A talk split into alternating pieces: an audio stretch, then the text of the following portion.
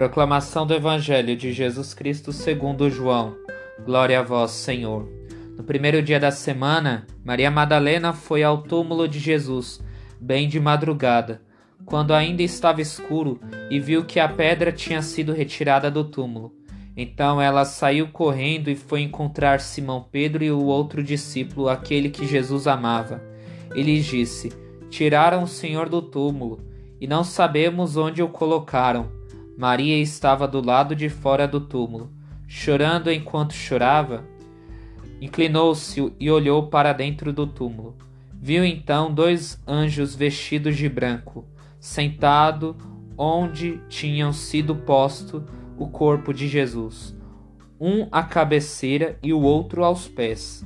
Os anjos perguntaram: Mulher, por que choras? Ela respondeu: Levaram meu senhor e não sei onde o colocaram. Tendo dito isso, Maria voltou-se para trás e viu Jesus de pé, mas não sabia que era Jesus. Jesus perguntou-lhe: Mulher, por que choras? A quem procuras? Pensando que era o jardineiro, Maria disse: Senhor, se fostes tu que o levastes, dize-me onde o colocastes e eu o irei buscar.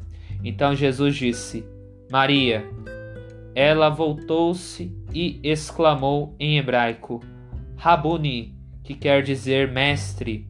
Jesus disse: Não me segures ainda, não subi para junto do Pai, mas vai dizer aos meus irmãos: Subo para junto do meu Pai e vosso Pai, meu Deus e vosso Deus.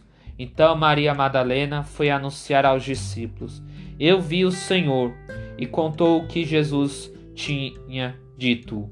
Palavra da salvação. Glória a vós, Senhor. Quando buscamos o verdadeiro sentido para a nossa vida, nossa vida se torna uma vida nova, porque estamos indo atrás de um sinal revelado por Deus em nossa vida. Como fez Maria Madalena, Precisamos ser firmes na fé para encontrarmos o sinal de Deus em nossa vida a todo momento. Porque se ficarmos parados olhando, vamos acabar encontrando nada.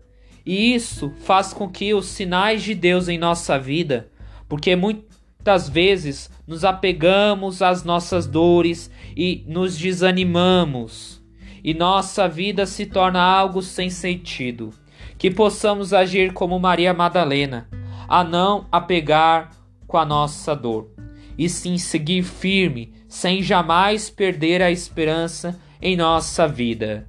Que o Espírito Santo nos explique todas essas palavras. Amém.